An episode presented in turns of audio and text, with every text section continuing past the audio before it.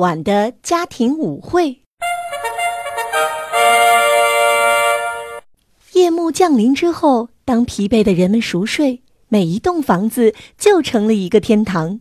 屋子里另外的主人，家具、餐具、电器、玩具等等，他们结束了一整天的沉睡，开始快乐的狂欢。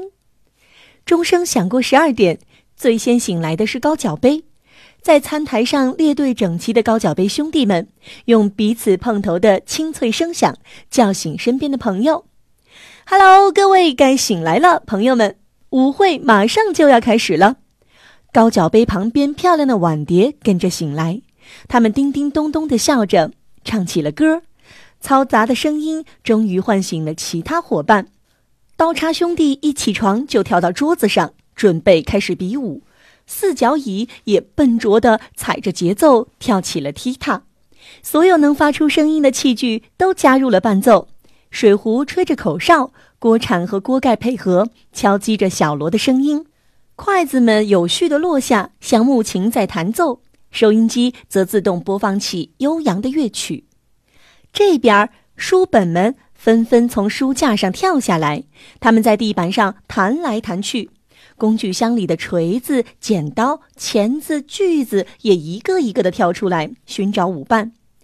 众人当中，舞姿最美的当属芭比娃娃了。她今天穿着小主人新做的跳舞裙，在桌子的正中央翩翩起舞。其他的朋友们都围在她的身边，跟着她的动作一起跳。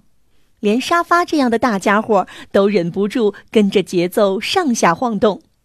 宝贝玩具们就在沙发的软垫上尖叫着跳起了蹦床，多么欢乐的聚会呀！凌晨时，这家的小主人起来上厕所，他好像听到客厅里有响声，他悄悄地拉开一条门缝张望，这可了不得！他看到了跳舞的工具、玩偶，看到了奏乐的锅碗瓢盆，看到了美丽的芭比娃娃，他惊呆了。又不敢声张，就一直津津有味地欣赏着这热闹非凡的舞会。天亮之前，伙伴们跳累了，他们停下来休息，互相拥抱，亲切地聊天，互道晚安，然后各自回到自己的座位上，进入了梦乡。很快，屋子恢复了平静，好像什么也没有发生过一样。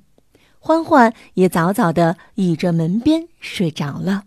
早晨，妈妈看到靠在客厅门口睡着的欢欢，吃了一惊，忙问他怎么了。欢欢揉揉睡眼，正想告诉妈妈他的奇遇，可抬头一看，所有的物品都乖乖地待在原地。他的小脑袋里画满了问号：难道昨晚只是做了一个美丽的梦？